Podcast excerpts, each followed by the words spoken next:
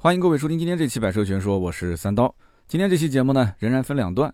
前半部分啊，我们聊一聊全新的福特蒙迪欧啊，因为刚刚才开始预售嘛，很多朋友也在问啊，说这个价格定的怎么样啊？呃，车型配置应该怎么选啊？适合什么样的人群？那么后半段呢，聊一聊我的一些关于出行安全方面的啊相关的经验啊，包括我的一些相关的经历。那么我们先聊一聊蒙迪欧这个事情啊。蒙迪欧呢，目前指导价是十五点九八到二十一点九八，这是一个预售价格。那么等到正式上市呢，有人问是不是会降？那我觉得其实这个价格降的空间真的不大了啊。它是每一档间隔两万块钱，时尚、豪华、至尊和 ST9。那么起售十五点九八，你要知道这个什么概念啊？福特的这个蒙迪欧是二点零 T 全系标配，二点零 T 加八 AT。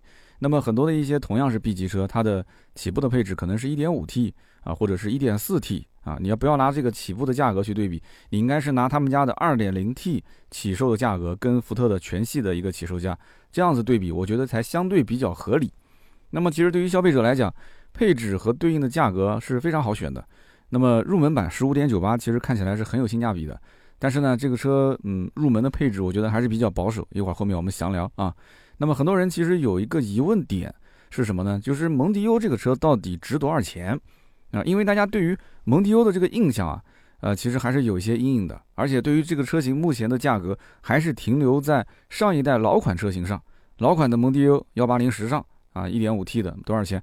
呃，指导价是十九点二八万啊，你不能看指导价，优惠多少钱啊？优惠个六七万啊？那这样的话，优惠完也就是十二万多，十二万多落地价格十五万左右。那么二点零 T 呢？二点零 T 其实在之前，呃，也就是两百时尚这个版本。蒙迪欧的话，指导价二十万五千八，那么优惠之后呢，十四万多，落地呢十七万不到。那么因此，蒙迪欧其实在很多人的心目当中啊，它就是一款十五到十七万左右啊可以入手的一个车型。那如果按照这个心理预期的话，那这个新款蒙迪欧那麻烦就大了。嗯，为什么说麻烦大呢？因为新蒙迪欧其实跟 EVOS 一样，我们知道福特之前出了一个新车 EVOS 嘛，我们节目也聊过，就是说它是通过官方的 App 去下单。那么理论上讲，它是没有任何优惠的，它是一口价。那么因此，官方定价是多少就是多少。虽然说看起来这个定价不高，对吧？十五万多起售，那么到了顶配也就才二十一点九八。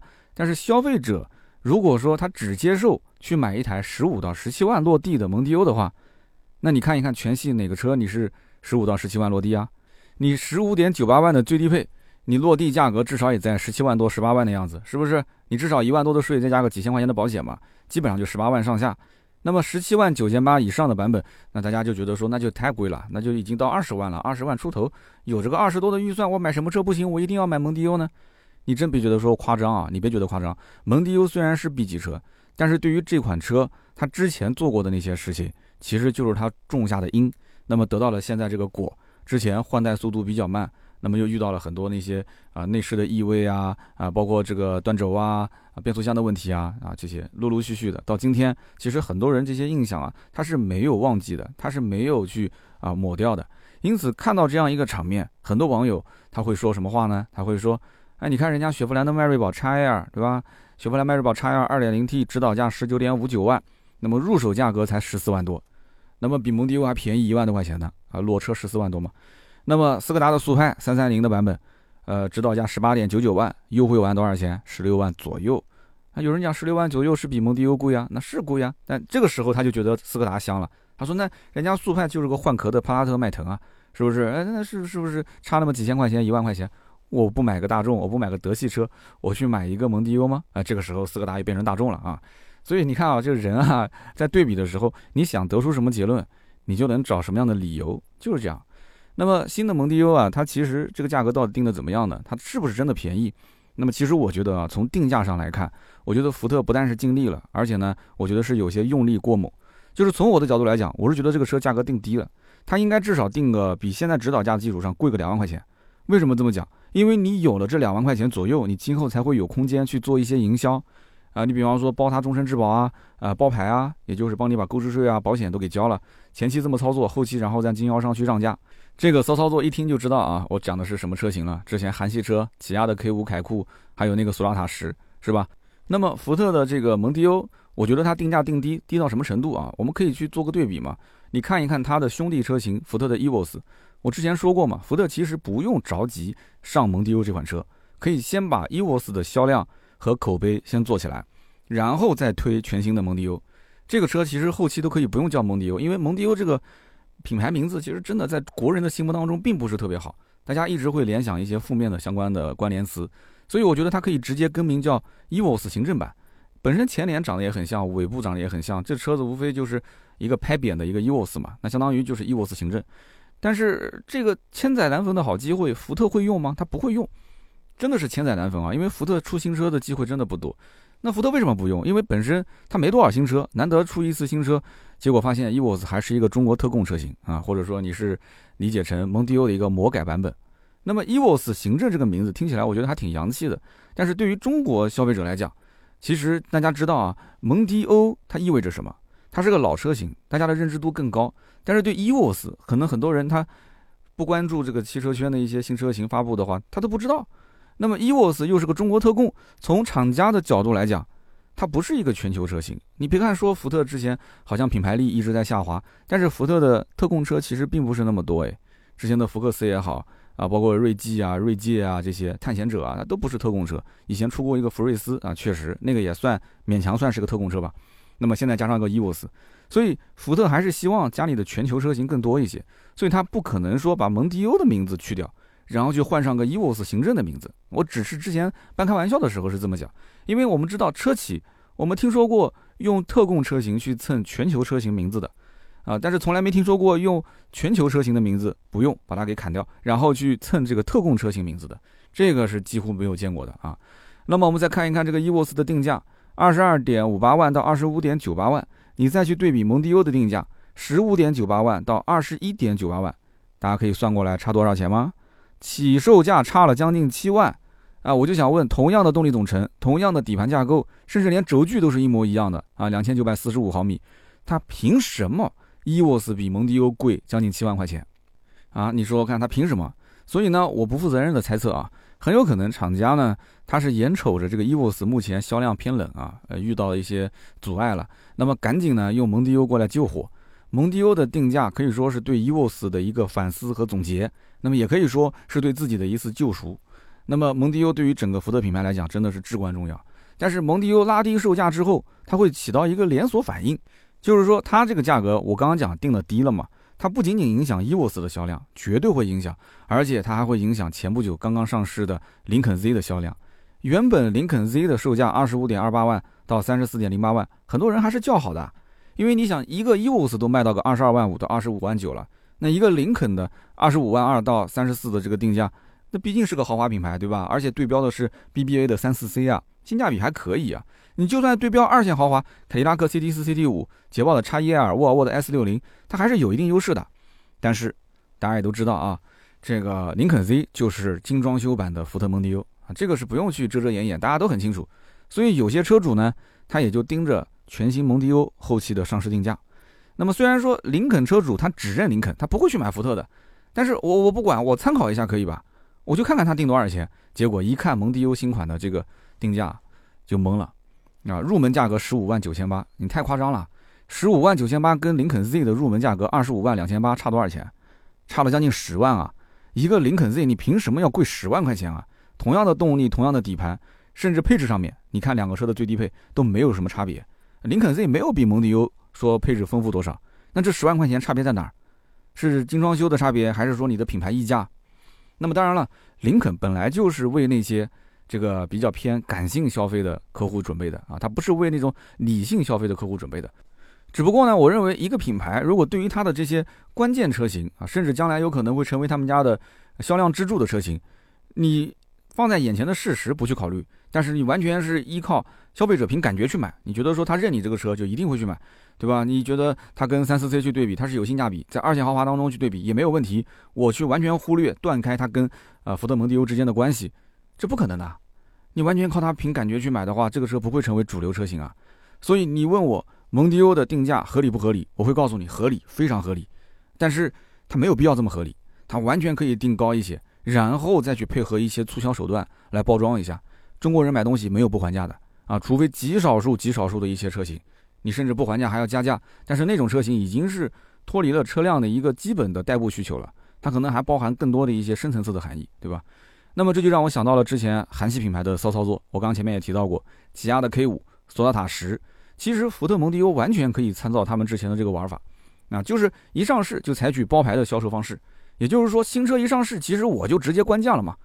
上市价归上市价，但是我包牌价归包牌价，我送你购置税，我送你保险。那么老百姓也不傻，一算啊，购置税一万多块钱，保险大几千，那等于说一上市就降了两万块钱呗？你不等于就是上市送两万块钱现金给我吗？那么也就是说，韩系车重新定位自己的品牌之后，它其实已经确定好，我要把姿态放低，低到什么程度呢？它以前是跟日系、德系放在一起去比的。啊，日系定多少钱？我不需要比日系便宜多少，稍微便宜一点，或者价格一样，但是我配置比它多，空间比它好就行。他甚至觉得自己跟德系也没有什么差别，对吧？但是现在呢，姿态已经放得很低了。他现在基本就是合资价格的一个守门员，是在合资跟国产车之间的一个价位段。但是呢，他在实际定价的时候又没有完全在指导价上面去体现，说我要定的那么低，定的跟一个国产车差不多，没有。他定的基本上还是合资车的一个价格区间，但是。他会用其他的营销手段来包装自己，因为他知道中国消费者买东西不可能不还价的，不可能不想占便宜的，这个是占便宜是一定要有的。所以呢，首发包牌价的操作方式，让 K5 凯酷跟索纳塔十这第一批车主啊，大家都觉得说我占到便宜了。然后后期呢，这个包牌价的活动早晚是要结束的，对吧？这个活动一结束，立刻经销商的终端就放出来大概两万左右的优惠。那么一算账，消费者觉得说跟之前包牌价差不多啊，那还是占到便宜了嘛？你别说卖个几十万的东西了，你就是去前两天我去菜市场，我去买西红柿，因为我不经常去菜市场。媳妇说买个西红柿回来烧汤，我一看我就傻眼了，这西红柿怎么还分这个红色的跟浅红色的呢？然后老板一看我就不懂，老板讲你是炒菜还是烧汤？我说烧汤。他说你买这个浅一点的，这个更加的有汁水啊，那个呢是炒菜的，可能没那么多汁，一个是偏软，一个是偏硬啊，我就知道了。那我买个西红柿，他打两根葱给我呢。哎，我虽然说一个西红柿就几块钱，七块钱吧，但打两根葱给我。他说你烧西红柿，你到时候你汤里要放葱。我就觉得他这个服务体验就非常好，对吧？我也不知道那个葱值多少钱，但是我觉得这个老板要如果我下次再买，我就找他，是不是？所以这就是占便宜的心态。虽然说也不差这点便宜，但是就感觉特别好。所以后期啊，你想福特蒙迪欧把价格拉到这么低，拉到这么低。他哪有空间再去玩这些营销和包装？哪有地方能让人家感觉到占便宜呢？对不对？在很长一段时间内，其实 K 五跟索十它的价格从终端的入手价来讲，它几乎是没有变化的。那么前面买车的没感觉被割韭菜，后面买车的又觉得说本来定价就不高，现在还有个两万左右的优惠，它也不亏。那我看在河南呢，郑州那边，其实起亚包括这个现代卖的都挺好的，啊。那么福特说到底还是用的美式的一个定价思路。什么叫美式定价思路呢？直来直往，简单粗暴。那么忽略了中国消费者的一种，就是我们讲就是消费习惯或者说是人情世故的东西在里面。那么他们可能觉得说，特斯拉同样是美国品牌啊，你看特斯拉，特斯拉一分钱优惠都没有啊，不也是价格一步到位吗？啊，卖的不是也是异常火爆吗？哎，对不起，那个是特斯拉啊，你是福特，你们俩虽然都是美国品牌，但是有差别，差别在哪儿呢？首先，人家有全球顶流网红埃隆·马斯克。它可以拉流量啊，而且他的人设跟品牌几乎是合二为一的。那我们提到福特，我们想一想，福特家族好像也没什么印象了。对中国老老百姓来讲，福特家族老老老亨利福特谁啊？就我也我也不知道是谁。那有有人设在里面吗？有合二为一吗？没有。虽然说这个企业目前来讲已经是经理人管理了，但实际上老福特家族的这些相关的这些利益，包括他们的一些这种话语权的权重比还是有的。对吧？讲起来是职业经理人，就像啊，我在公司我放权，我说总经理啊，这个公司基本上交给你来打理了。真的总经理什么事都敢自己做吗？有些重大决策还不是看看我董事长的这个脸色，或者是我什么也不管了。我说我作为投资人，投资人难道意见他不是意见吗？对吧？有人讲投资人不应该参与公司管理，那只是理论上的。所以因此，你像埃隆马斯克这种企业，对吧？人设品牌二合一，埃隆马斯克就是大网红拉流量，这是第一个。第二个，直营店体系。对吧？这是原生态的问题。经销商从中国九几年开始到现在，这个直营店你就从来没做过，一直都是代理商 4S 店的形式。埃隆·马斯克的特斯拉到今天为止一直都是直营店，线上线下整个的价格是完全一致的，而且销售渠道非常单一，我就是官方这一个出口，其他的你不用去想。所以它可以享受啊官方直营的啊官方唯一的销售渠道以及定价权，它是掌握在自己手里面的。但是你只要给到经销商，经销商压个库存。然后有了库存之后有压力，有了压力有竞争，对吧？一个城市几十家店、十几家店，那么互相之间就开始价格乱了嘛。那么最后是什么？就是特斯拉的定价其实是符合，包括是低于可能很多消费者的预期的。那虽然说现在还在涨价，但涨价还是有人买啊，销量也没说有什么变化，对不对？所以因此它的销售火爆，你不能光是看它一个点，说哎呦它的价格一分钱不让，那它一样卖得好。它是整个一套体系的问题啊，它不是一个点上的问题。你光学一个点有什么用啊？那么福特如果说照搬这个特斯拉说啊，我就是用呃一个官方的 app 去下单一口价的模式，它会出很多问题的。这个就类似于什么？早年国内很多的企业老总啊，跑到美国去参观硅谷啊，硅谷有一些，比方说像谷歌这样的企业，结果参观完之后回来发现，说人家的企业的文化特别宽松啊，上班是可以带宠物的，可以不用打卡。可以提供这个公司就提供免费的美食，甚至提供健身房、游戏场所、游戏厅，啊，于是回来也模仿啊，改造啊，说我学到了谷歌的这些精华，但是你可想而知，怎么可能呢？这些只是表面现象啊，你没有看到实质啊。谷歌企业对于人才的管理、时间的管理、绩效的管理，它每一步其实都是极为复杂的，它是量身定制的一套系统工程，对吧？你如果说回来你只是照抄人家说可以带宠物狗上班，啊，是可以去创造一个。呃，轻松的办公环境，对吧？你就可以有美食，也可以有健身房。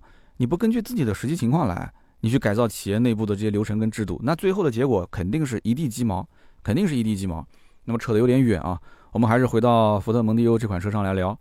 蒙迪欧的低配其实最吸引人的就是那个十五万九千八的版本，因为很多人其实选择蒙迪欧，他可能就是预算不足啊，或者说是对于那些。呃，我们讲四大金刚，就是 B 级车里面的帕萨特、迈腾、凯美瑞、雅阁，它是有一些，呃，比还是其实还是预算不足，但是配置啊也可能有一点自己的要求。因为其实从本质上来讲，如果你真正了解 B 级车，你会发现 B 级车的配置不低的，特别是到了二十三四万、二十五万左右的预算，你不管是二点五的凯美瑞豪华，还是说这个一点五 T 的雅阁的高配，或者是三三零的帕萨特、迈腾的豪华版，其实配置都是 OK 的，什么 L 二级的驾驶辅助啊这些它都会有的。但是呢，你看到蒙迪欧，你会发现，哎，蒙迪欧它的最低配的版本，它没有 L 二级的驾驶辅助，甚至连大屏都没给。这个我觉得是不应该的。十二点三英寸的全景仪表加那个二十七英寸的带鱼屏，这个应该是全系标配啊。我出过一个视频，是当时福特刚刚公布它的预售价，我立刻就关了这个手机，然后立马掏出另一个手机开始录，我给大家讲解了一下我的想法。结果呢，没过多久，汽车之家就放出了这个。全新蒙迪欧的配置表，这个配置表一看，很多人就开始在下面留言说：“对不起，最低配十五万九千八，它不是大屏，十二点三的全景仪表变成了八英寸，二十七英寸的带鱼屏变成了十三点二英寸，那么中间就是一大块的黑框。那么大家就会反思一个问题啊，那我为什么要去买最低配呢？对吧？你想想看，买这个车的人大多数是希望花小钱去办大事的。”啊，那除了韩系的 K 五锁十之外，还有包括迈锐宝 XL、斯柯达的速派，很多车都可以选啊。我为什么一定要选它？这种车子其实就是看眼缘的。那么这种一眼就能让别人看出来说，哦，我买的是一个低配。你想想看，那个屏幕一点亮，大家都知道你这是低配啊。这很难让客户去接受的，因为这一批刚刚能够够到 B 级车门槛的客户，他们比那些买高配的客户其实更渴望能得到丰富的配置，或者说你至少。表面文章你要做到位啊，你不要让高配和低配的这种反差那么明显，要让客户心理落差不要太大。但是很可惜啊，蒙迪欧又错失了一次引爆销售的好机会，真的是这样。所以其实这个车真的是要把低配的这两块大屏给它配上，最好是把 L 二级的智能驾驶辅助也是在最低配上给它配上，因为入门版的这些客户啊，他真的很在意这些，很在意这些。那么至于其他的一些，比方说什么织物座椅啊，那后期可以改一改，手动调节，哎，其实我我不去调不就行了嘛？那就别别人也看不到。小轮毂，小轮毂都可以忍啊。所以这些东西，我觉得真的大黑框、小屏幕，客户真的忍不了。这种错误在当年的奔驰 A 级上也是犯过。A 幺八零 L 当时刚上的时候啊，之前宣传全部都是用的 A 两百，然后幺八零上了，幺八零一上，大家兴冲冲的跑过去，心想说，哎，我就冲着它，对吧？虽然是个奔驰的入门级，但是你看。一个连屏啊，十点二五英寸连屏很漂亮。结果幺八零的车子一打开一看，我的天呐，大黑框小屏幕，那客户肯定不能忍啊。那这个错误后来很快啊，奔驰当时年度改款，立刻就给他把幺八零的高配换成了一个十点二五英寸的大连屏。你看到今天为止是不是都这样？幺八零的高配全都是大连屏，所以幺八零现在卖的也很好。说到底，老百姓手上还是没多少钱，我能买幺八零就不会去买两百，只要是你这个大屏幕是跟高配是一样的就行了。什么卤素灯啊，这些我也能忍了。你想，你花个二十万买了一个卤素大灯回来。但是那客户觉得无所谓啊，至少那个大标还在，对吧？那个奔驰标，然后呢，两块屏都在，卤素灯嘛，对吧？我白天开我又不开灯，怕什么呢？所以你看，都是自我安慰啊。所以到底一个车它应该是技术驱动还是营销驱动？这个东西呢，去完全看个人，就是在什么样的领域里面，你如果是一辆性能车，你怎么营销都没有用，对吧？你性能车就一定要是从技术上面去驱动它的。但是如果是个普通家用的消费品，那其实很多的级别的车子，它的营销啊。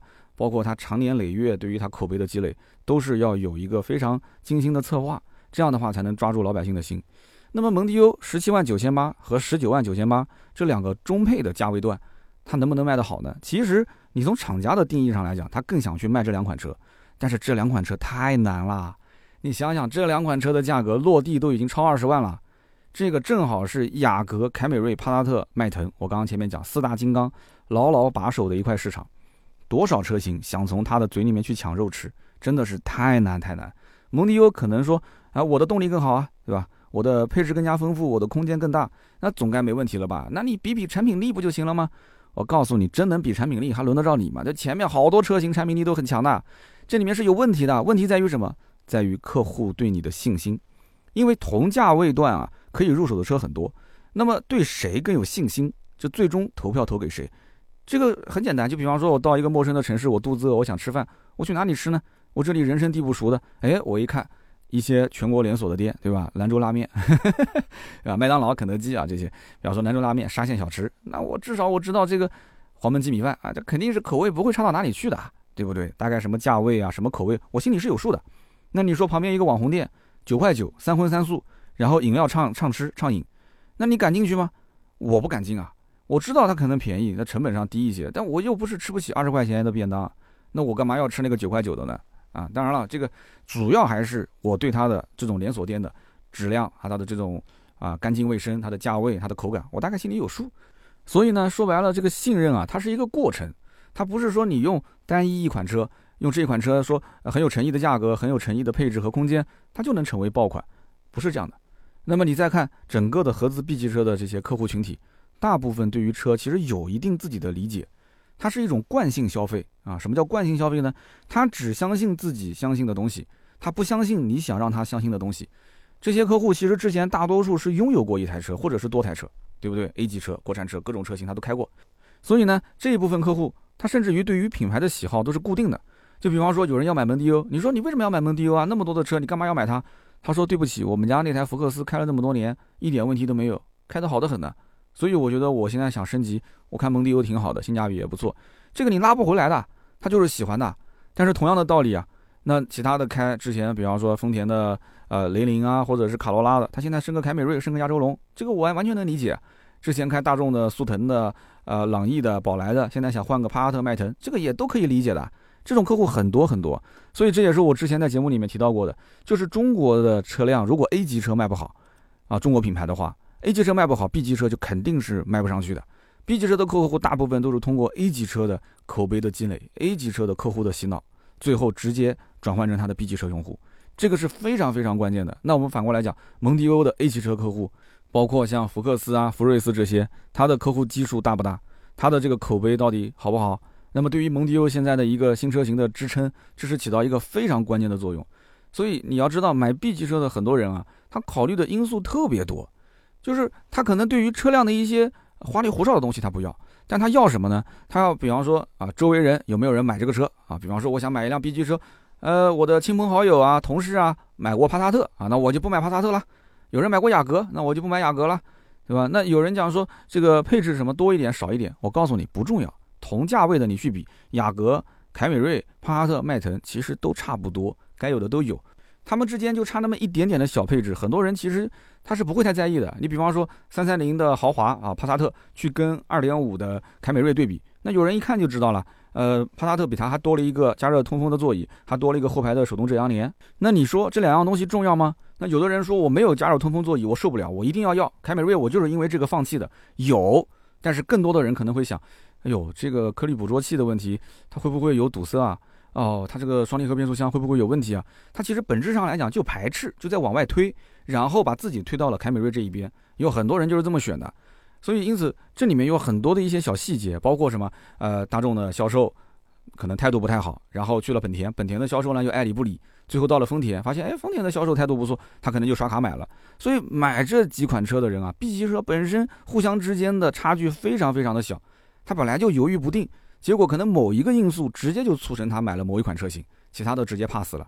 所以 B 级车客户是一直在做减法，那他是做减法，而且出减法的结果啊是非常快的。但是你要想做减法，他要在这个等号后面。给出一个答案，你至少也得在前面的这个公式里面出现，这才行啊。雅阁、凯美瑞、帕萨特、迈腾，我现在四减三，选一个答案。那你蒙迪欧就没什么事了，就没你蒙迪欧什么事了。你至少要让它五选五选一，或者是六选一，其中有一个是蒙迪欧才行啊，是不是这个道理？所以蒙迪欧真的是要在消费者的公式里面出现，要让它能进入到备选的名单里面。那么目前来讲，福特其实是把能做的都已经做到位了，空间、动力、配置。啊，甚至连这个我们刚刚讲二十七寸的带鱼屏，十二点三的这个屏幕，全都给你用上。那你说够不够呢？有可能真的会引发一些人的思考啊。有些人会说，我还是挺心动的。但是有些人仍然有疑问：二十多万去买福特，我干嘛呢？这是？那我我有那么多的车会会选，我为什么要选它？蒙迪欧将来会不会降价啊？你你去跟迈锐宝 X 二这些车比，它好像还有个一两万的空间啊。内饰会不会有异味啊？变速箱会不会有问题啊？油耗高不高啊？保值率会不会很低呀？所以你看，作为全新的蒙迪欧，大家还不算特别了解的啊，这么一个新车型，它只是对名字熟悉，对这个车是完全不熟悉。这些问题啊，消费者都是要面对的。那么总结讲就是，不是这个车不行，这个车子其实产品力很强，但是福特到目前为止还没有给客户他的信心啊完全建立起来，没有完全建立起信心。那么至于顶配二十一点九八万的这个 ST9 的版本，我倒是觉得挺看好这个版本。只不过这个版本可能也只有那些首先认可福特这个品牌的人才会去买，对不对？虽然说这个价位你去买帕萨特、迈腾三三零豪华，或者是像凯美瑞二点五豪华，那都没什么问题了，因为你二十一点九八万正好是这几款车他们优惠完之后的价格，甚至都不用优惠，人家价格也就这样。但是好歹福特的这个蒙迪欧 ST9 的版本，它多少有一点自己的特色。啊，它有一些这个什么运动的套件啊，虽然说外观套件没有像我们之前看的其他的 ST 那版本那么强烈啊，啊，配色方面啊，双色车身啊，啊，方毛皮座椅啊，红黑搭配，它有一些特点。那么有一些福特的粉丝他会去买单，他就喜欢这个风格，他这个风格很上头，独此一家，别无分店。那么就唯一让我有些想不通啊，就是说他为什么不能去学一学，比方说像别克的君威 S，他把这个 ST 那的版本稍微的做的。再更加的运动一点，因为福特玩的是什么？其实很多人真正知道它的，它其实底盘整体用料还是非常扎实的，开起来还是非常舒服的。所以你要把这个舒服表现在它的表面上，还是可以再花点心思、花点力气的。但是呢，感觉跟它的普通版本差距没有拉开那么大啊，所以我觉得这也是可以提升的地方。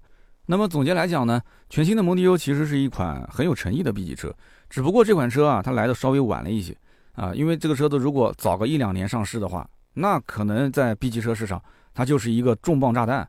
你想一想，早两年上的话，我的天，这个带鱼屏，这个配置，这个价格，那么帕萨特、迈腾那个时候还没有那么卷，配置还没给到那么高，那绝对会引发很多人的一个啊，不管是在网上的讨论也好，还是实际的消费也好，我觉得这是一个非常好的时机。但是没办法，它先上了 EVOS，后上了蒙迪欧，然后拖拖沓沓一直到现在，二零二二年的三月份啊，还没正式上市，现在只是预售，所以节奏太慢了。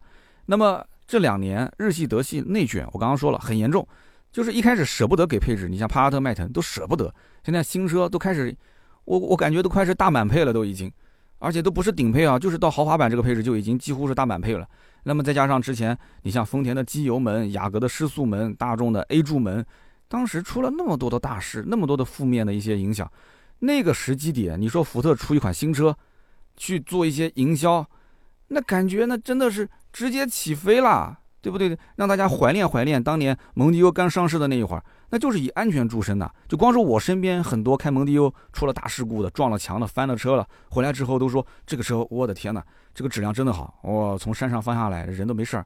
如果老听友还记得，我早年讲过一个故事，就是说有一台蒙迪欧，当时是在一个 T 字路口，正前方是一栋房子，它是往左跟往右只能这样子左拐右拐，结果他没刹住车，直接撞到了那个人家里面。结果那个人家里面其实没有人受伤，但是有只狗被撞死了。但是这只狗不是被撞死的，它是被吓死的，就吓破胆吓死了。所以后来就赔了这只狗钱。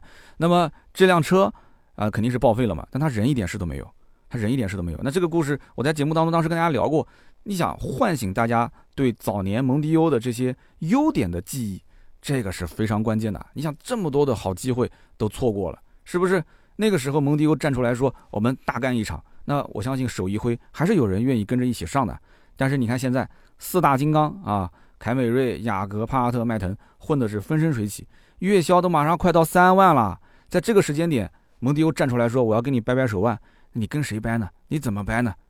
对吧？所以蒙迪欧站在厂家的角度来讲，应该是可能我不想再给优惠了，我价格已经一步到位了。但是我告诉你，这台车子应该用不了半年，优惠还是要到一到两万。因为我始终是一个观念，福特你不放优惠的话，完全是按照指导价来卖，消费者没有占便宜的感觉。这种感觉如果找不到，那其实这台车再好，在很多人心目当中，它没有让它一次性啊一眼入魂，马上刷卡立刻消费的这种感觉。那么你想，丰田、本田、大众它都有优惠，虽然说不多啊，你说凯美瑞优惠个几千块钱，雅阁优惠个一万二、一万五，呃，大众呢稍微多一点，两万多啊，它多少都是有的。怎么我凭什么到福特？你就一毛钱优惠不给我呢？还让我上 app 上下单？我是不是走错店了？我到了特斯拉了吗？这是，我不就是图便宜才过来的吗？那有人讲，那我定价已经够便宜了。哎，不是的，什么叫够便宜的？我认为的便宜才是便宜，你认为的便宜那不是便宜，是不是？消费者就是这样，有的时候他不讲理啊，就像在家里面，你就不能跟媳妇儿去讲道理啊，对吧？他就找感觉，感觉很重要。那福特肯定也很懵逼啊，我我不够便宜吗？对吧？你还要我怎样？我送给你开啊？啊，那这话肯定是不能说的嘛，只能是内心 OS 啊。那么好，以上呢就是关于福特蒙迪欧这款车我的一些观点。那么也欢迎大家在我们节目下面去多多的留言讨论。那么这车呢，毕竟还是预售啊，我觉得正式上市应该不会有什么价格调整，它可能会增加一些营销的这个方式啊，送点东西什么的，送送保养啊，送送延保。但是让价我估计难，就算调整，也就是两三千块钱的这一个区间吧，那甚至可能都没有调整。那么如果说 4S 店现在没有展车，你怎么去看呢？啊，你要真的关心这个车的话，你可以先到福特店。去看看 EVOS 的内饰啊，蒙迪欧跟 EVOS 内饰是一样的。然后呢，你再到林肯店去开一开林肯 Z，因为这两台车底盘架构都一样，但是 EVOS 呢更偏向于 SUV 嘛，啊，你不能说开个重心比较高的 SUV 在路上，那你感受不了。你去开开林肯 Z，林肯 Z 跟蒙迪欧呢轴距呢，呃，不能说完全一样，差一点点，但是整体这个驾驶感受，我觉得差别不会太大。所以你看看内饰，看看驾控的感受。差不多呢，你觉得想定你就想尝鲜，就把它早点定下来啊。后期就算优惠过个半年，那原材料成本现在也在涨，对吧？这也不太好说。所以基本一圈看下来，你应该就知道到底要不要买这个车了。那么也欢迎大家多多的啊，觉得这个节目不错呢，转发给身边的好朋友，也是对我最大的支持。我们每期节目呢会在评论区抽取三位，赠送价值一百六十八元的芥末绿燃油添加剂一瓶。大家呢也不要忘了，可以加盾牌的微信啊，四六四幺五二五四，因为之前有一个盾。好像是因为我们不是做一些这个呃朋友圈的跟大家的互动嘛，所以呢，好像由于这个互动比较多啊，所以呢就那个号被封了。那么因此呢，大家如果你联系不上盾牌，你就加这个最新的微信号四六四幺五二五四，可以加入到我们的微信群啊，群里特别的热闹。然后呢，朋友圈我们经常会直播，也会通知大家啊，大家也可以多多的去关注我们更多的原创内容。那么下面呢，我们就聊一聊身边事儿啊。那么这周呢，发生了一件大事。这件事情呢，应该是举国上下都知道的一件，但是节目在啊平台上面不太能说的一个事情。那么为什么我要聊出行安全呢？大家应该都知道啊，心照不宣，就不用再讲了。那么我出差呢次数是比较多的，但是这两年因为疫情啊，呃，可能相对来讲就大幅的减少，减了多少呢？我觉得至少减了减了一半以上，啊，一半以上。那我出差其实坐飞机的次数并没有特别多。我看到经常有人会问三刀啊，年底啦，那个飞行路线你发一下，看看你是不是，呃，世界各地的到处飞啊？还真不是，我的飞行次数非常少。为什么呢？因为基本上四个小时以内的行程，我都是高铁出行啊，是百分之百高铁出行。那么甚至于，比方讲六七个小时，七个多小时去广州啊，我甚至也喜欢坐高铁啊，去广州七个多小时我也坐过。那么甚至有一次去成都出差，我差一点点也是选择坐高铁。啊，去成都的话，差不多十个小时多一点吧。上午十点多钟出发，晚上九点不到的样子就应该就到了。因为高铁基本上不会晚点，也不会出现这种说不准时，对吧？所以我可以把时间规划的比较好。我八点多钟到了，到了成都之后，跟朋友约好了，我可以直接两个人一起去吃饭嘛，对吧？你坐飞机有的时候时间不太好约，万一要是晚点就很麻烦。那么我不喜欢坐飞机呢，倒不是觉得说呃它不安全，因为我知道飞机的事故率是所有交通工具里面最低的，但是我就会有一种。就是这个不是掌握在我手上。当然了，有人讲你坐高铁也不掌握在你手上，就是一个是不掌握在我手上，二一个人可能天生就会有一种恐高的感觉，就是你在于地面上，你不管是高铁也好啊，还是这个我们讲开车也好啊，速度哪怕再快，其实你心里面啊，它不会有那种恐惧感。就像我们去坐过山车也好，坐那种呃像摆大摆锤啊，包括那种离心力啊、失去重心的那种那种把你突然升到空中，突然又降下来那种。那其实你心里面是不舒服的，虽然我也知道我特别安全，因为我身上绑着的这些设备啊都特别安全，啊，但是我内心还是很慌的，这是与生俱来 DNA 里面就是带来的东西，这没办法的。那么我为什么不喜欢坐飞机呢？还有一点就是很烦，因为你进出机场，呃，因为你要出票嘛，对吧？然后你的安检、候机啊、拿行李各方面手续很复杂，就耽误了很多时间。那么机场呢，大多数离市区又比较远。那我们家呢？去机场开车一个小时，这是保底啊，一个小时。那么离开机场再打车去到目的地，在各个城市里面，你打车去找他的出租车的排队的点，要走好远，然后排队上车，再开到你的目的地又好长时间，所以就需要长途跋涉嘛。因此，我个人就不太喜欢去坐这个飞机，我更喜欢坐高铁。高铁呢，很多都是在市中心啊，距离市中心比较近的一些地方。所以我计算了一下，从我家到机场，从机场飞到目的地，目的地下来之后再去打车，打车到目的地，那基本上是个时间，其实跟坐高铁差不了多少。特别是有一次我从北京买票回南京，啊，当时主办方讲说，我给你已经买好票了。我本来想坐高铁，他票都买好就算了。后来去到了北京机场，结果那一天晚上航空管制，就一直是说啊要延期、延期、延期啊，一直在这个起飞不了的状态。但是呢，他也没说取消，所以呢，我就一直等。一直等等到了当时凌晨，最后呢给我安排了住宿啊，晚上也发了盒饭，一直到第二天才给我飞。我当时就在想，我一直在想，我要不要去退票？要不要退票？退票，我买个高铁回家。但是问题就是，我如果退了票，那个机场又比较远，我再从机场打个车再去到高铁站，已经很晚很晚了。然后高铁站那边再去买个票回家，而且那天晚上我记得一开始有票，到后来再去看都没有票了。就很多人可能也是跟我是一样的，就是想了算了，我就不坐飞机了，有这个时间就已经高铁回去了。所以我又抱着一个侥幸心理嘛，我觉得说它只是个延误，它可能没有取消，可能一会儿就飞了，对吧？我当时一直是这么想，所以一直拖，一直拖。讲到买高铁票，给大家一个小技巧啊，这也是跟就是经常从上海和南京两边往返的一个一个好朋友学来的。就是有的时候我，比方说买一张票，买到南京他没票，比方说我从北京买到南京他没票，但是呢，我的朋友就买到票了。有一次我就问他你是怎么买到的？就很奇怪了，为什么我没买到？他说。是因为他买的是北京到上海，他说你要买从终点到终点这个站，这个票就特别的多。但是南京呢到上海中间还有段距离，那你就你就不对了，哎，所以你一定要买到上海。我记不得当时是北京到上海还是哪里，反正就大概是这么个逻辑，就是你买它的终点，你就多买两站，你不要买到这个中间这个站，你买到终点那个站，你票特别多。哎，我说还有这种骚操作啊！后来我试了几次，还真的是这样啊，所以给大家分享一下小技巧。因此呢，我后来刚刚讲到北京这件事啊，我从此去北京就再也不坐飞机了啊，我只坐高铁。这个跟安全不安全没关系，我只是非常非常害怕，只要飞机一延误，很多事情就耽误掉了。那么乘坐飞机呢，我个人有一个习惯，就是我喜欢坐在安全出口，因为安全出口的这个腿部的空间特别的大。但是也是根据有些机型不同啊，呃，我们也坐过安全出口，可能位置相对来讲也不是大了很多，但是看运气，运气好的话。不但你前面的腿部空间特别大，大到什么程度，你甚至可以葛优躺都没关系。而且这个安全出口的位置，有的时候经常没人，经常 啊，中间隔一个人，或者是左边两个位子都没有人啊，特别爽。我一个人三个位子啊。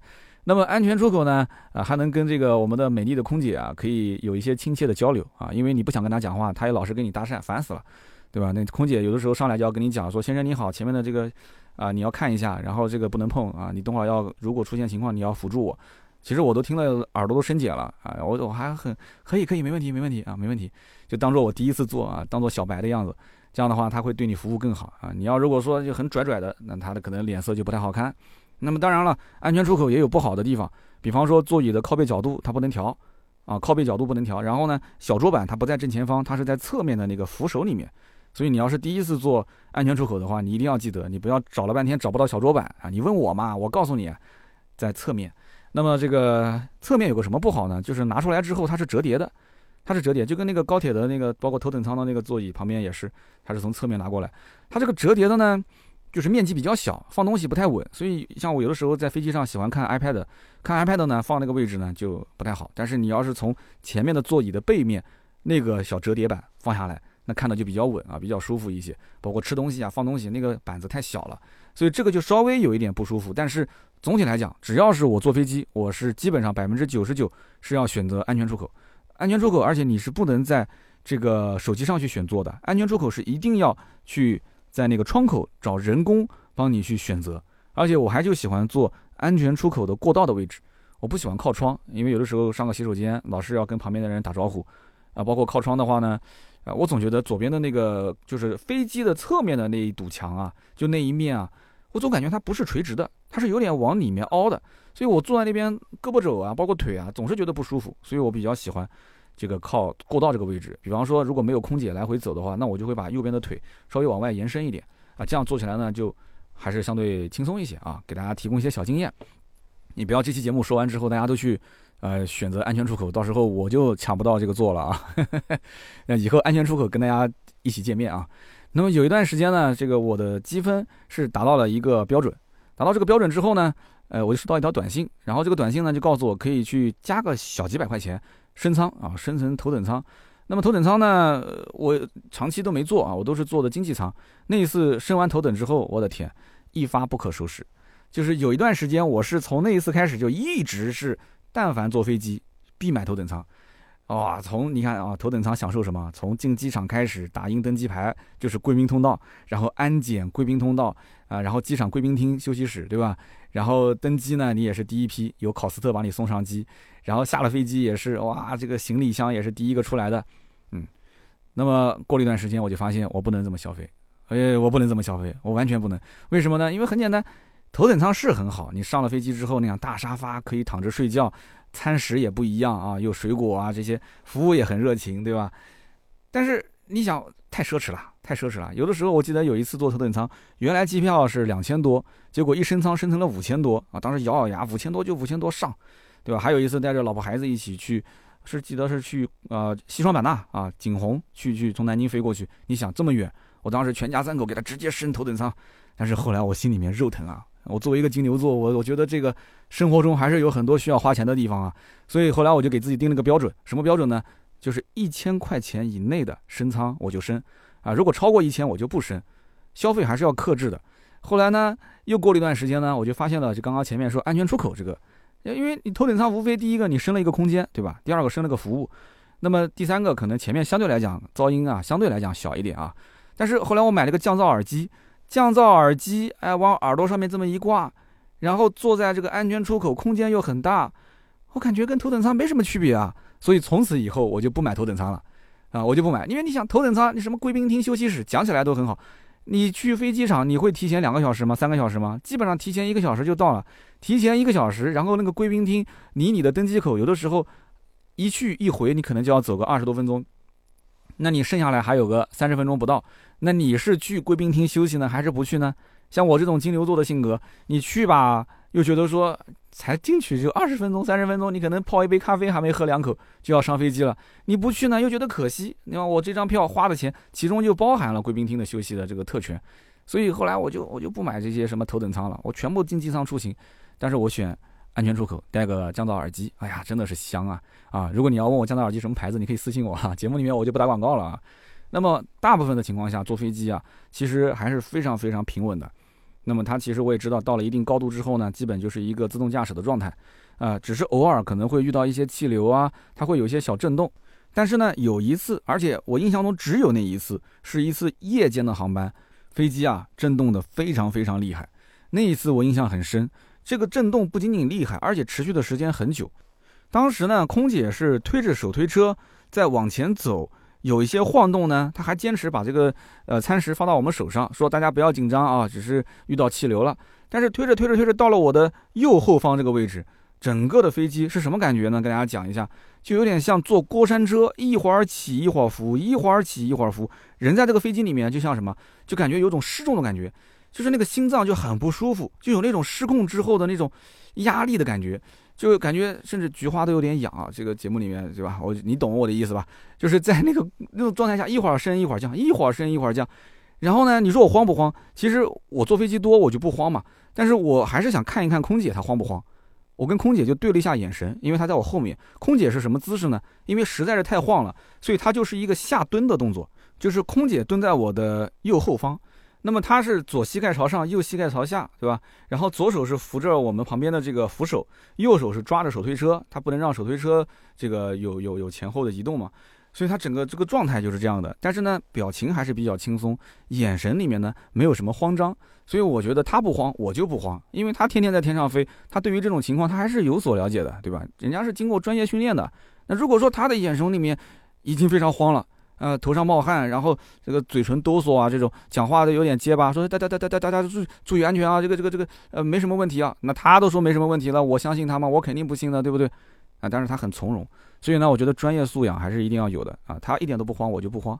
飞机呢，其实真的是所有交通工具里面最安全的。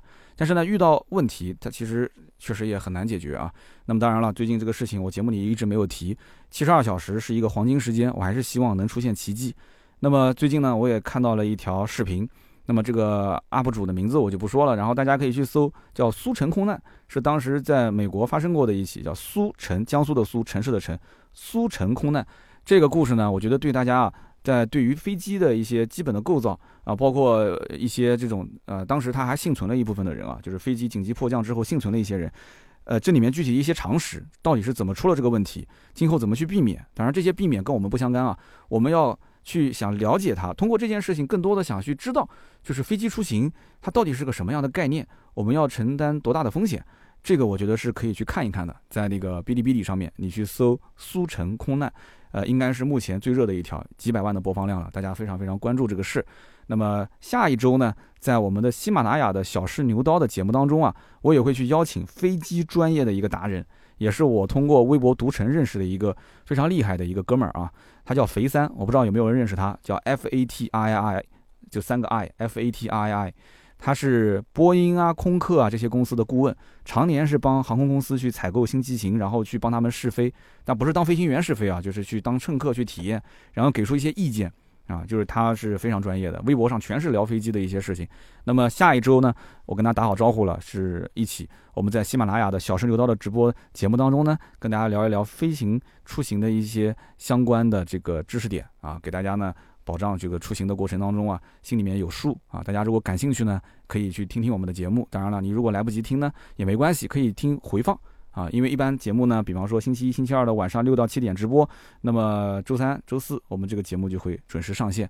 大家如果想要看到提醒，也别忘了可以联系盾牌啊，可以加盾牌的微信四六四幺五二五四，那么跟盾牌去联系，然后加上他的这个微信之后，朋友圈经常会有提醒这个直播啊、回放啊这些，好吧？那么我们下面读一读上期节目的留言。那么上一期节目呢，有人提醒我说三刀有一个口误，说不是这个父慈母孝，说你个父慈母孝，那这个辈分就乱了，应该是父慈子孝或者是母慈子孝啊。谢谢大家啊，谢谢大家，很多人都提醒我说说错了，谢谢。那么下面呢，第一位听友的名字叫做第一眼像马云啊，这个名字起的真的是六啊。他说我是一五年开始听三刀节目的，那么现在呢，抖音、微博都关注你了。我有一个问题啊，就是我们家呢现在有两辆燃油车，一台呢是福睿斯老车，还有一辆呢是刚买没多久的奔驰 C 二六零 L。那么我们这边呢是一个限牌城市，那么我当时花了五万多块钱才拍到了一张牌照。那么二一年的十二月份，我还订了一台特斯拉的 Model Y 标准续航的版本，当时还没涨价。那么最近呢，这个车子也快要提车了，按照这个时间来推，我就很纠结，我到底要不要用我的油车去换一台电车？他说：“我们小区啊，地下一层都是充电桩，有好几百个。如果我换了这个电车的话，听说这样一来的话，我原来的铁牌照啊，就是这个燃油车牌照，最多只能保留一年。那如果说我要是不换的话，那手头上三台车又有点多。他说，我觉得真的是让我很困扰。这个牌照收回去了，那可是五万多块钱，我非常的心疼。但是我又想尝试一下电动车的快乐。他说，我媳妇儿无所谓啊，你想换也行，想要说三台车都在也无所谓。”他说：“三刀，你能不能给我出出主意啊？呃，我现在真的愁的头发都快掉光了啊！其实我觉得啊，你这是自寻烦恼，或者说是幸福的烦恼。那你媳妇儿态度挺好，她其实觉得，呃，你三台车都留着也没关系，家里面也不是养不起，是不是？那么你三台车都在，那你就要考虑到，你平时虽然不怎么用，但是你不就是要体验一下这个新能源的感觉吗？那么也许时间久了之后，你呀想怀怀旧。”你再体验体验老福睿斯的感觉呢？那福睿斯卖了是不是很可惜啊？那个牌照可惜，车也很可惜啊。我相信应该开的没什么问题吧。那么这件事情怎么去操作呢？啊，我因为不在限牌城市，我只能是纸上谈兵的给你讲讲我的一些思路啊。首先呢，就是把它租出去，找这个租赁公司，或者是有那种专门共享私家车的一些平台，叫什么什么突租车的，你可以挂在上面啊，有人租你就租，呃，把你的一年的停车费包括保险费用给拿回来就可以了。但是租赁你自己的私家车呢，呃，可能相对来讲，它时间久了车况不会那么好，因为租车的人都不会特别的爱惜。啊，在车内抽烟啊、吃东西啊，这些刮刮擦擦，这些都是难免的，对吧？虽然说有相关的协议啊，出了什么相关的问题，对方要赔偿，但是仍然跟你私家车的同样两年、三年之后的保养情况是不一样的，这一点你要知道。那么另外就是你将来要不要燃油车牌照，这个是最关键的。如果你目测未来的五年啊，甚至十年，十年之后可能燃油车都禁售了。那你要知道，你现在在所谓的限牌城市，其实你这个燃油牌买的是什么？买的是一个上路的权利，是上路权。它为什么贵？就是因为其他的你没有燃油车牌是不能上路的。那么同样，你有了燃油车牌，可能还是限行啊，单号、双号或者每周限你一天。所以你是一个上路权的问题。那你这个路权让不让出去，就完全取决于你今后还开不开燃油车。你一辆电动车加一辆你的奔驰 C。对吧？那好像就跟我的搭配是一样的嘛，一个奔驰 C，一个电动车，完全就够了。那么在很长的一段时间内，你不再用这个车了，那你这个车牌留着有什么意义呢？如果你去赌一把，说今后可能，比方说燃油车禁售了，那么所有的燃油车牌照可能会有相关的回收制度，因为毕竟老百姓花了那么多的钱去买这个牌照的，那能不能到时候以等价去回收呢？你就赌这一把，那你就要去算成本啊。那如果是五年以后，你现在每一年花在这个车上的钱是一万块钱。你五年以后就五万块钱，你现在卖掉，实际上你就不用再花这五万块钱去养这个车了。但是你今后要再卖掉的话，你中间花了五万块钱，结果牌照回收了五万块钱，那你中间还耽误了那么多时间，还耽误了那么多心思，对不对？你时间精力都投进去了，其实是不值的。所以这笔账你看你怎么算啊？完全取决于你自己，好吧？我已经这个纸上谈兵啊，从金牛刀的角度给你算过了。大家有什么其他的意见，可以评论区补充。那么下面一位听友叫做。幺八六八幺八六只认你，这也是我们那个老听友了。哎，他提了一个理论挺好的，因为上一期我们聊坦克五百嘛，他说节目不错啊，很好的给越野的小白科普了一下啊，什么叫越野型的 SUV 选择啊，包括购买的配置给了一些指导。他说干货挺多的，但是呢，他问了一下叫长城研发，说这款动力确实很好，也要点赞，但是耐用性怎么样？这个是个问题，这就是我这期节目也提到的嘛，就是你对它有没有信心？他说：“毕竟这是一个大排量的国产发动机，加上了这个国产变速箱总成，那么有一些细节啊，包括金属疲劳的测试，它是测不出来的。它需要有一批一批的车主去试错。那么当然了，之前长城的整体的销量非常大，那么车辆的质量也相对比较稳定，这也是一种背书。那么整个节目当中有一条，我是不太赞成你观点。他说这一套 3.0T 加 9AT 的动力总成啊，其实就是针对这种长城的越野型 SUV 去匹配的。”所以说，你把它拿到一台轿车上去，可能就不太适用。那么再重新匹配，可能啊耽误的时间啊，或者说花的精力啊，各方面就比较的大。那么具体长城有没有这个能力去帮他们做轿车的一些匹配和调教，这个也不好说。所以呢，它不能直接移植。那么我们的听友也说了啊，这只是自己的一个猜测啊，不知道对不对。我觉得这个问题提得非常好啊，所以我把它记下来。那么有机会呢，我会去当面问一问长城的工程师，就是这一套动力总成，如果给到我们国产的一些其他的品牌车型上，能不能直接匹配到一些轿车上，或者说，呃，长城有没有这个能力帮他们去进行一些调教，然后在轿车上进行使用？啊，这个问题问得很好。那么下面一位听友呢，叫做保安朱之山啊，这名字起得非常不错啊。他说：“三刀，我是老听友了啊，你的抖音我也关注了。那么我在深圳做培训机构的书法老师。”那会儿因为疫情啊，从年前大半个月就停工，过年之后到今天为止就上过一天班。那么上个礼拜呢，整个他们这个城市啊都戴口罩了，全员都要去抗疫情。那么今天呢刚解封，看着其他行业的小伙伴都去工作了，线下的教培行业呢还是不能开业，感觉非常非常的困难。他说这个复工啊，感觉还是遥遥无期，所以呢他就想转型，但是呢觉得书法老师转型又非常困难，除了会这个，其他好像也。不太行，所以他有点不知所措，所以希望听听三刀是怎么看的。其实，任何有一项技能在身的各位朋友啊，如果现在你真的是遇到了线下的一些啊实体经营的困难，我强烈建议你往线上搬，因为我在之前的节目里面说的很清楚了，线下只要遇到了，比方说停工停产，它往往就是网络流量爆发的一个小高潮。那么很多人因为他的工作量没那么大，其实在家办公等同于是放假，真的，大家想一想是不是这样啊？不管是孩子在家学习也好，还是呃我们的成年人在家里面办公，等同于是放假。那么因此动不动就拿手机去刷刷刷刷刷，那你要去找到这个机会，因为你有大量的时间。我不知道从今年过完年到现在，你只上了一天班，其他的时间你在干什么？你一定要去，无论如何寻找一个你的资金流，哪怕这个资金流可能相对来讲少一点，那总比没有好。就像我们家门口有个饭店啊，最近也是因为不给开了嘛，所以他就做外卖，他的外卖的价格特别便宜。那么便宜到什么程度呢？因为我们经常去这家店吃饭，所以基本上他们家几道比较拿手的菜我都很清楚。那么我们一顿饭吃下来大概是在一百二到一百六之间，那么加上我充值，它会有优惠嘛，基本上就是一百出头一点。但是同样的这几道菜，如果说我要是通过这次外卖来点的话，甚至能便宜到五十多块钱，就是可能多一点，也就是六七十块钱。哇，真的，那你想想看，他为什么要这么做？首先从店家来讲，这些厨师如果放假回家，天生也是要开工资的，那就是硬亏啊。那现在让他上班去正常烧饭烧菜，对他来讲其实没有什么区别的。那么第二个，我们很多的家庭如果是居家办公啊，包括如果平时请阿姨的，其实现在也不太敢让阿姨过来烧饭了嘛。那么他们是一个刚需啊。那与其叫外卖，同样花个几十块钱，一家三口人点几道菜，那我不如找我熟悉的这个店面了。那它干净卫生，很多的菜的口味也是符合我的要求，但是唯一就是什么呢？你得要去，呃，到他店里面去拿货，他不送外卖，因为这是有成本的。所以点完之后呢，我们就开个车或者骑个电动车到他们店，把这个外卖拿回来。所以你要去转变思路。那么同样，我们家门口也有其他很多的一些店啊，哎，很多店我看大门一锁，他就不营业啊，他也不让厨师去做外卖啊。那同样，他们都是这几家店，为什么就这家店做得好呢？是不是？那这个店我看现在运营的还是非常不错的嘛。之前其实去年也遇到过，我们也在这家店点外卖，也养成了一些习惯了。甚至点着点着点着，老板还会说啊，这个期间你可以充钱，充钱的话比平时的优惠还要再多一些。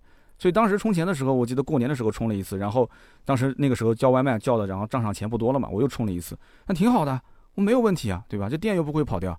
所以整体来讲的话，我觉得还是思路要去转移，这个呢就一定要去思考。大家的刚需的点是什么？你要从消费者的角度来讲，还有从你的角度，因为你是有一技之长的。